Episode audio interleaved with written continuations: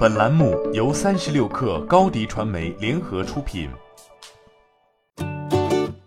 本文来自三十六氪见习作者邱小芬。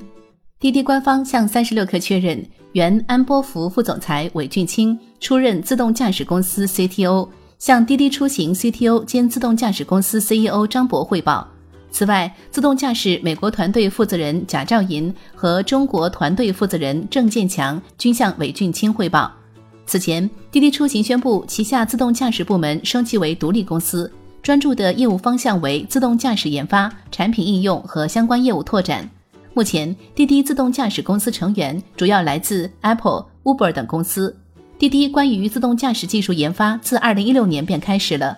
2018年，滴滴目前已经在中国、美国开展了自动驾驶技术研发和路测。在今年的人工智能大会上，张博表示。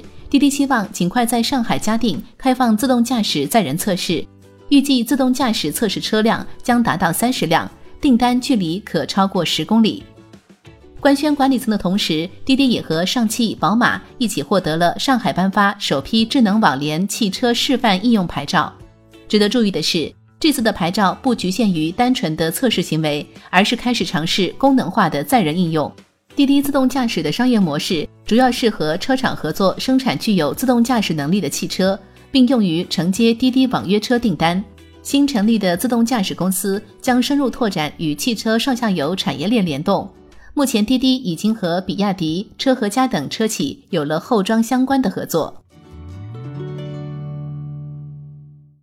欢迎加入三十六氪官方社群，添加微信 baby 三十六氪 b a b y。三六 kr，获取独家商业资讯，听大咖讲风口，聊创业，和上万客友一起交流学习。